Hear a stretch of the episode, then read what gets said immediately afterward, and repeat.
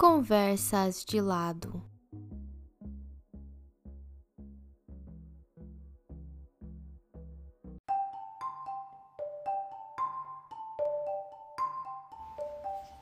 Aula Professor Marcos Aragão. No quinto encontro do seminário Trabalho Digital: A Virtualização da Luta de Classes, conversamos também com o professor Marcos Aragão, graduado e mestre em Direito pela PUC Rio, onde desenvolve doutorado com foco no trabalho em plataformas digitais. O professor Marcos também integra, como pesquisador, o projeto Fair Work Brasil, nascido originariamente no Instituto de Internet da Universidade de Oxford, na Inglaterra. Em sua palestra, esclareceu importantes conceitos sobre trabalho, América Latina e decolonialidade.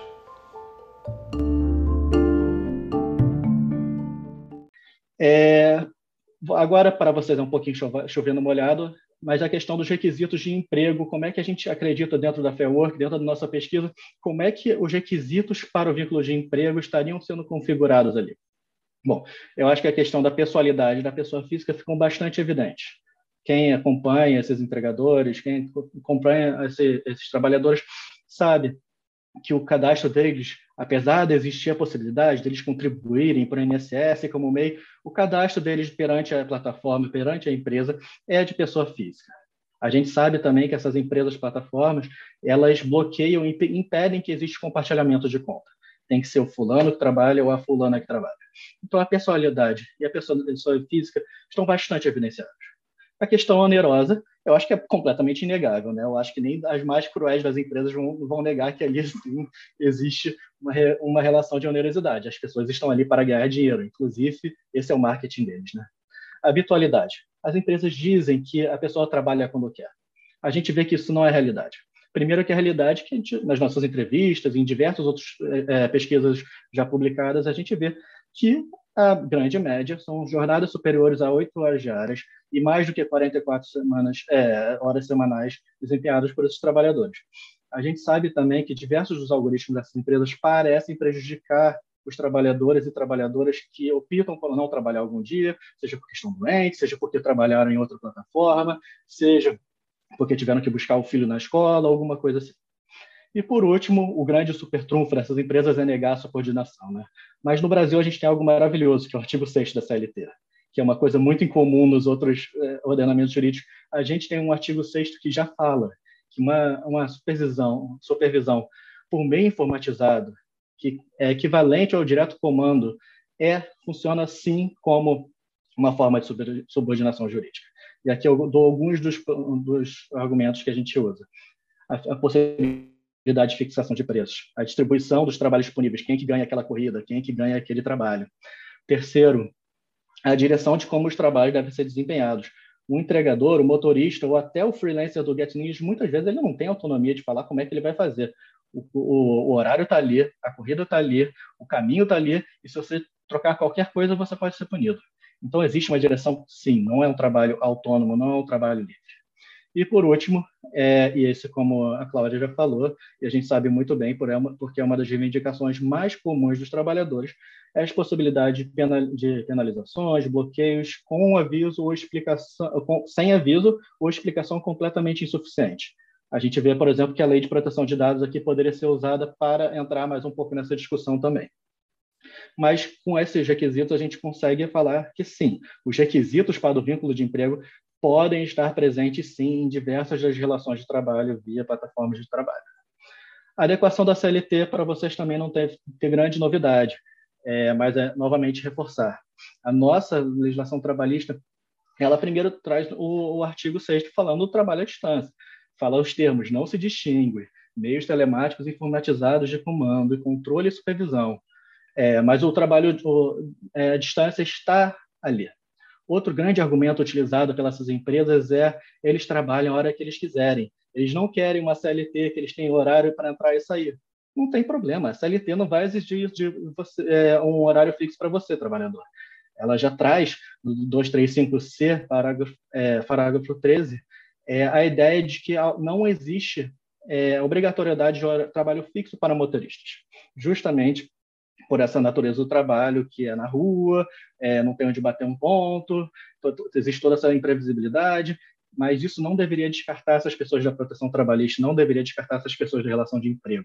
Então, nossa legislação trabalhista traz essa possibilidade. Importante dizer também que no artigo 62, inciso 3, essa possibilidade também está disponível para todos os empregados em regime de teletrabalho, que é algo que a gente pode argumentar para quase todas essas plataformas digitais, quase todas elas, se não todas, são formas de trabalho à distância através do teletrabalho. Então, estaria dentro da CLT a possibilidade ele, explícita de você ter a ausência de um trabalho fixo.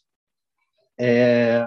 E, por último, a gente pode falar é, eu sou grande crítico à reforma trabalhista, minha dissertação e o livro que eu vou lançar agora é criticando a reforma trabalhista, mas não tem como a gente negar que é, a reforma trabalhista existe e ela trouxe essa aberração oriunda ali das discussões da Inglaterra e outros países do trabalho zero hora, do trabalho intermitente, do trabalho por demanda, que foi instituído aqui no 252 a parágrafo 3 Apesar de eu achar essa possibilidade aberrante, que é muito questionável, ela está na nossa CLT, aqui essa modalidade do trabalho poderia ser utilizada também para contemplar os trabalhadores e trabalhadoras de plataforma, mostrando sim que o trabalho que eles desempenham não é incompatível com o emprego, não é incompatível com a CLT e poderiam estar caracterizados na legislação atual, sem grandes uh, inovações do judiciário, sem grandes leituras hermenêuticas da Constituição. Está ali, dá para utilizar.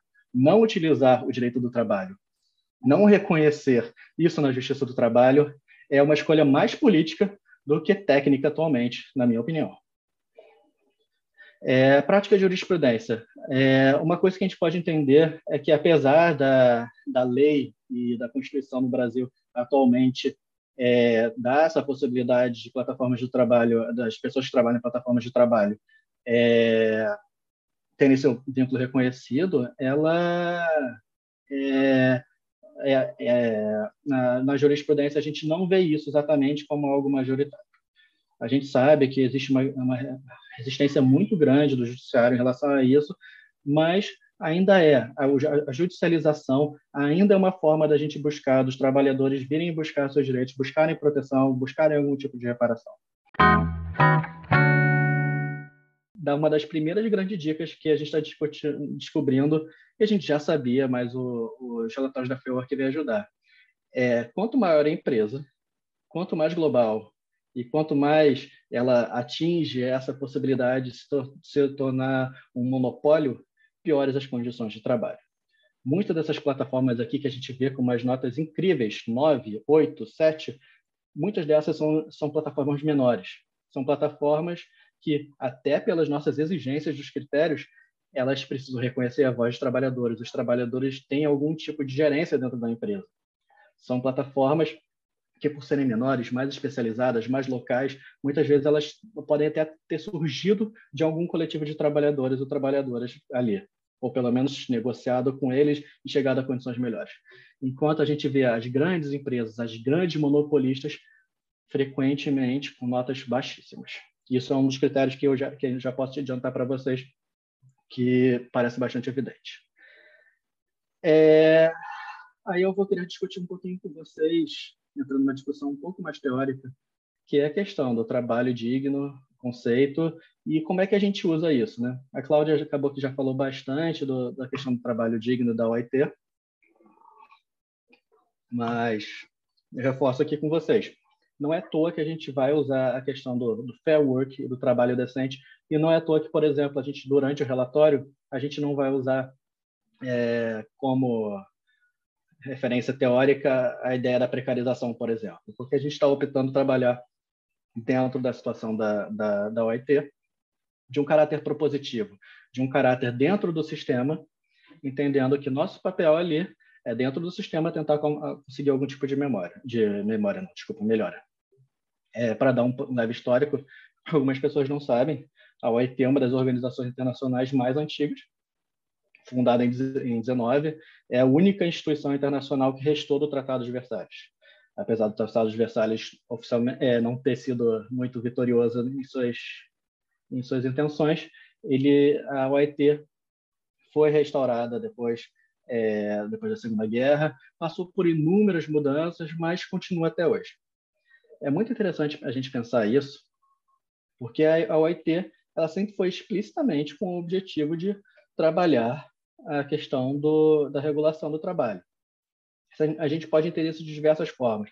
A gente pode entender como domesticar a exploração do trabalho, civilizar o capitalismo, mas a gente tem que entender que há uma instituição que, apesar de trabalhar dentro do direito internacional, apesar de ainda trabalhar dentro de lógicas liberais, apesar de ter nascido ali dentro da Europa, das instituições internacionais é uma que ela não consegue e não quer se esquivar do nosso tema, que é a questão do trabalho. Então, ela tem um valor especial. Ela, então, a OIT não tem como se esquivar da, do tema do capitalismo. A gente vê isso acontecendo com muita frequência atualmente na discussão do, da justiça climática, das questões do, do meio ambiente. Muito frequentemente essas discussões se esquivam do que realmente importa, que é que são as relações de trabalho, que são as relações de produção, indo para questões de, cons de consumo individual, indo para questões moralistas, mas não. É, a OIT não consegue fazer isso porque ela vai falar de trabalho, ela vai falar de capitalismo. Outra coisa muito interessante, que não sei se todo mundo sabe, que a OIT é tripartite. Ela é representada por todos os países, pelo governo, pelas empresas e pelos trabalhadores. Apesar de não, ainda não ser ideal, ainda apesar de, sim, se o governo não representar muito bem os trabalhadores, eles ainda ficam em grave minoria, é, ainda é uma coisa muito inesta dentro das, das organizações internacionais que exista uma, uma, um conselho de representação de uma forma tão ampla e que envolva os trabalhadores. A maioria das organizações internacionais pelo menos nas suas representações dos países, costumam se resumir a opinião e a questão do, do governo. Né?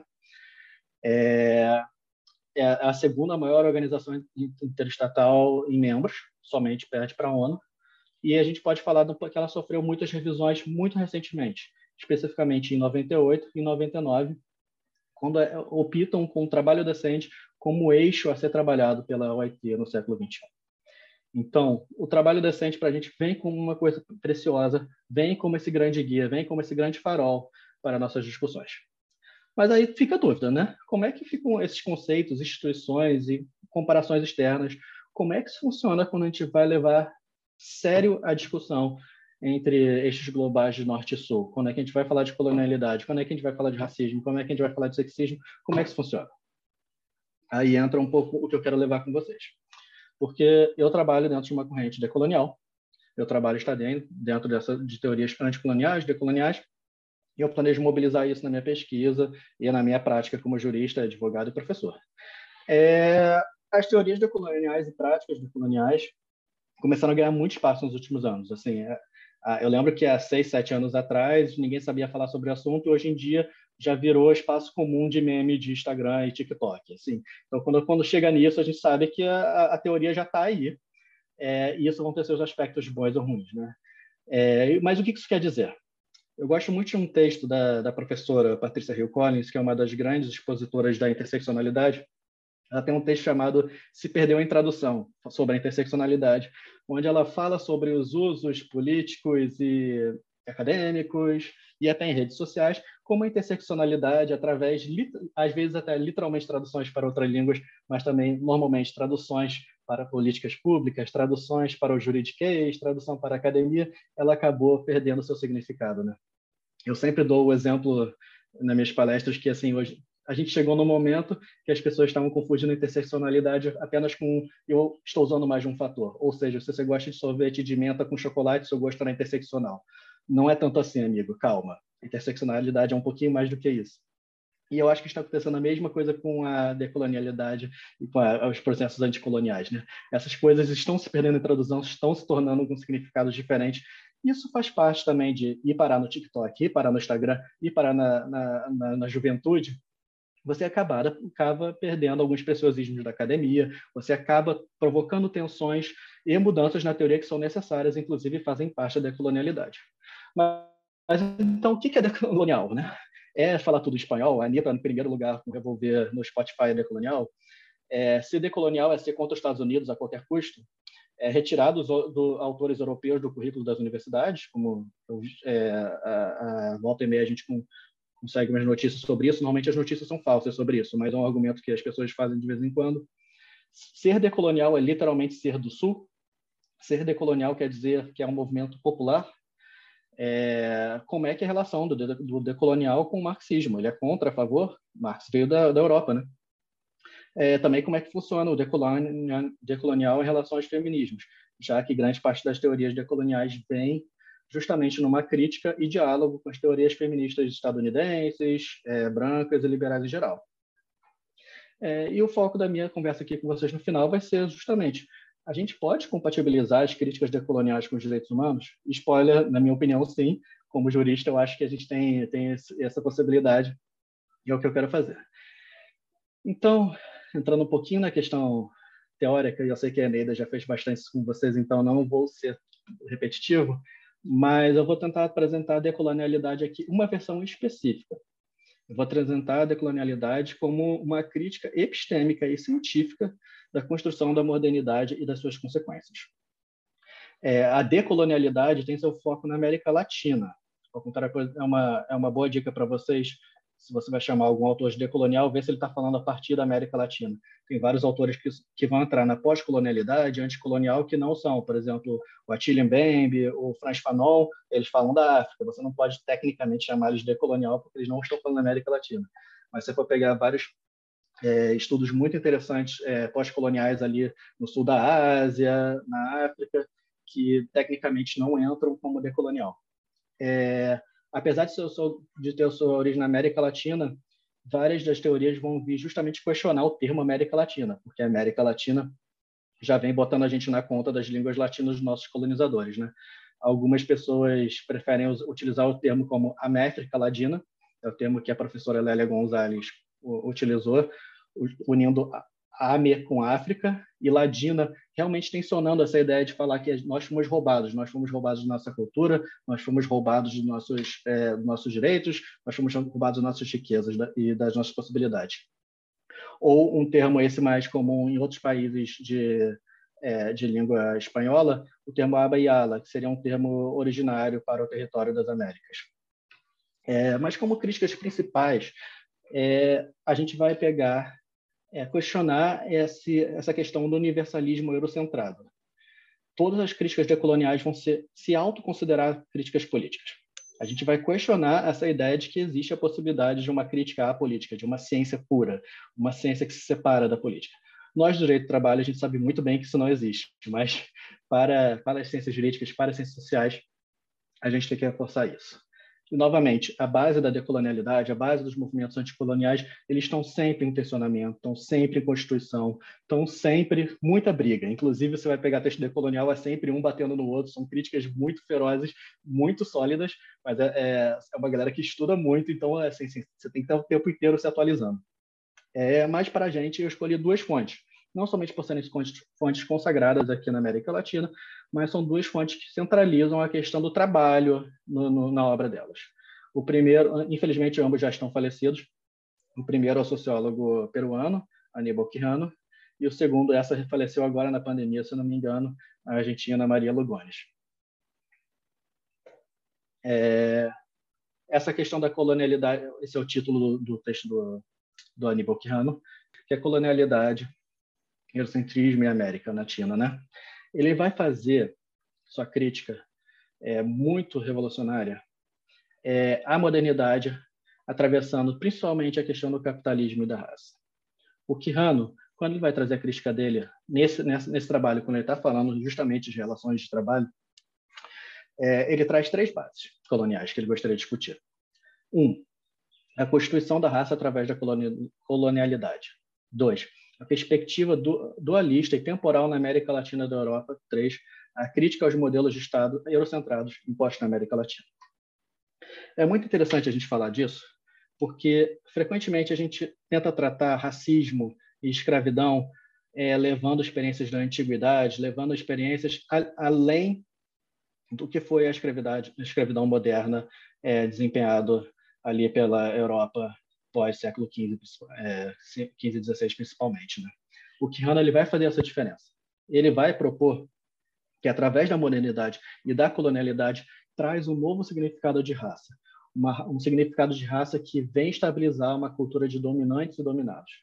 Lembre-se, até agora é representado os processos dos europeus vindo para a América Latina com um movimento de conquista, como se fosse positivo.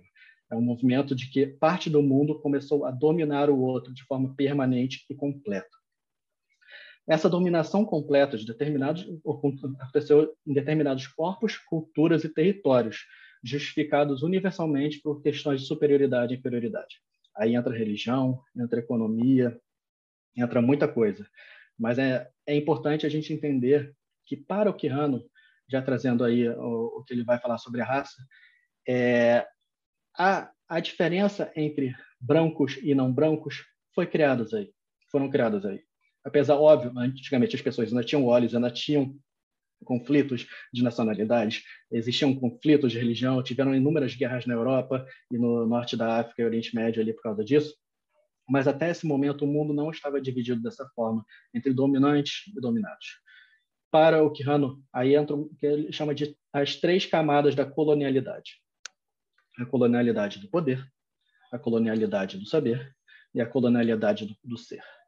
O poder, para a gente do direito, é muito fácil a gente explicar. Né? O poder é o controle jurídico, é o controle político, o controle do Estado, o poder econômico. Esse é muito fácil de reconhecer e já é muito abordado em a maioria das formas de literatura.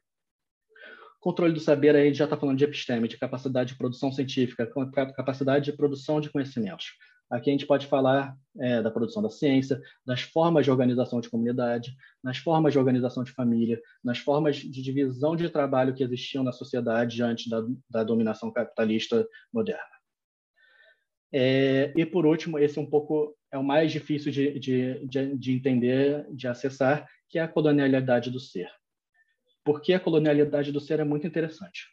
Quando o projeto de modernidade decidiu escravizar e tirar completamente a humanidade de uma população mundial, no caso, as populações escravizadas na África e as populações também escravizadas e eugenizadas nas Américas, o, o, a modernidade ela não somente criou o não ser, que é um termo que o Franz Fanon usa bastante, mas ela criou o ser.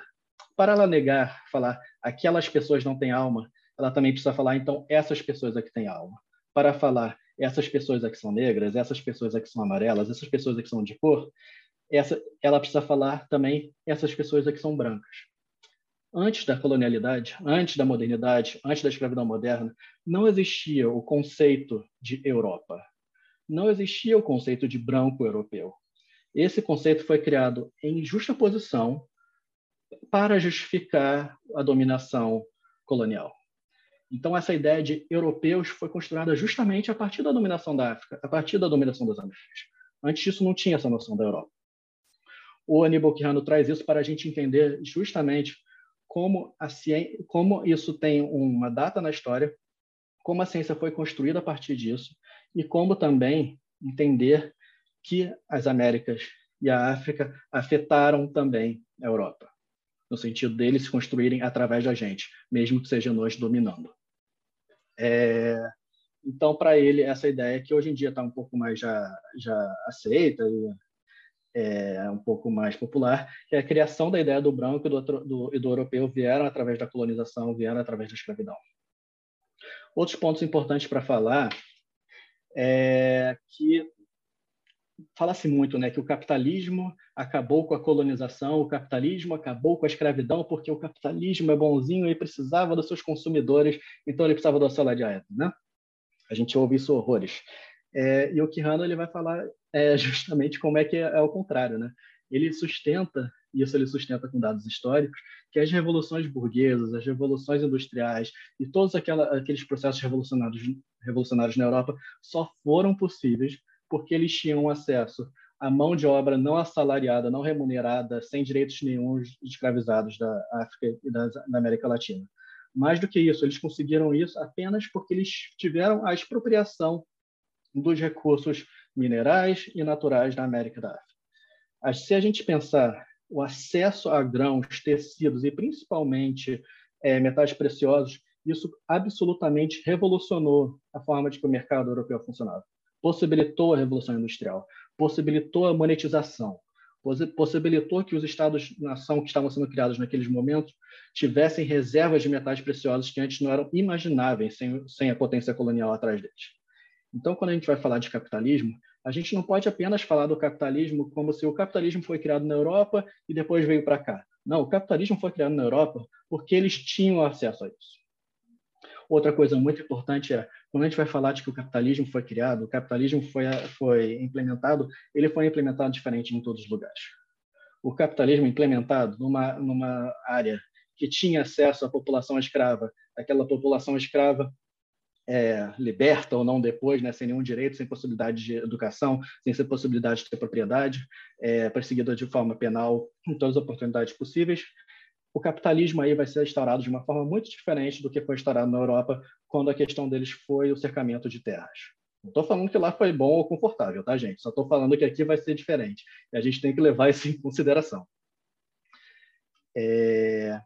Outra coisa que a gente precisa falar, a gente vê muito isso, né? o direito do trabalho também foi construído ali a partir de experiências é, do direito europeu e foi adaptado aqui para o Brasil. A gente precisa entender que o nosso direito do trabalho, assim como qualquer direito, como qualquer Estado nosso, ele vai ser atravessado por essa colonialidade.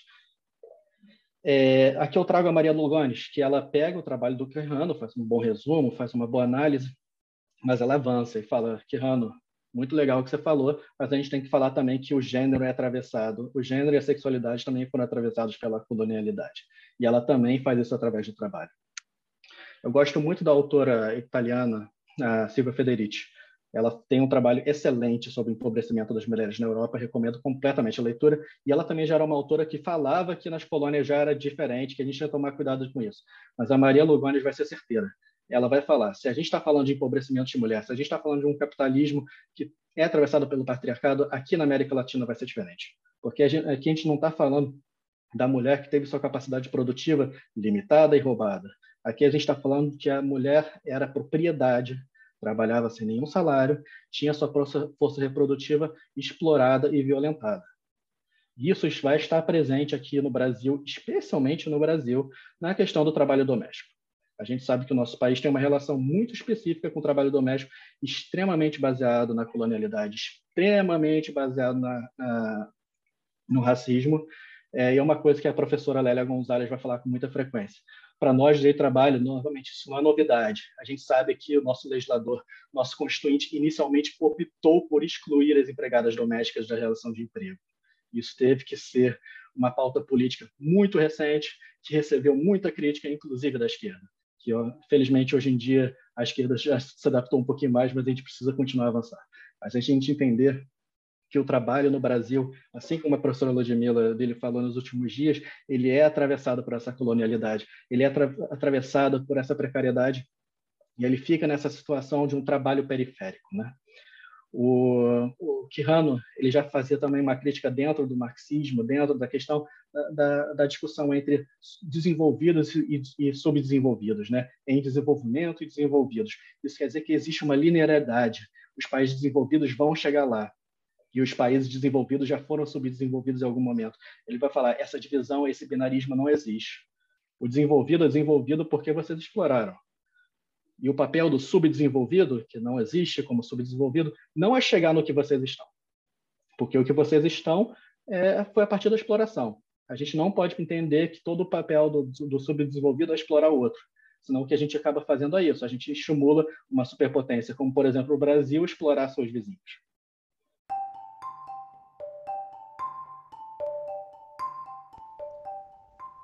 Olá a todas e todos que estão ouvindo. Meu nome é Marcos Aragão, sou pesquisador da FEWORK, doutorando na PUC-Rio. É, e pude falar com vocês da Rede Lado e agora todos que estão ouvindo sobre o relatório da FEWORK, nosso trabalho, como é que foi a pesquisa, como é que foram os resultados da nossa pesquisação, em que nós avaliamos as condições de trabalho promovidas pelas plataformas digitais de trabalho. É, junto com a turma da Rede Lado, a gente pode falar sobre as questões especificamente jurídicas da nossa pontuação, as dificuldades e, e questões que nós do mundo de direitos enfrentamos. Pude também falar um pouco sobre uma, uma breve é, comparação internacional entre as diferentes realidades ao redor do globo, seja na América Latina, Europa, Ásia e África por fim, também comentar um pouco sobre a viabilidade de discussões decoloniais e críticas ao direito, reforçando o papel de nós, juristas e agentes do direito, como um grande potencial transformador na sociedade. Eu agradeço novamente pelo convite e espero poder participar mais do seminário promovido pela Rede Lado, que teve uma composição extraordinária tanto das pessoas que estavam palestrando quanto da turma participativa, muito empenhada, também muito interessada.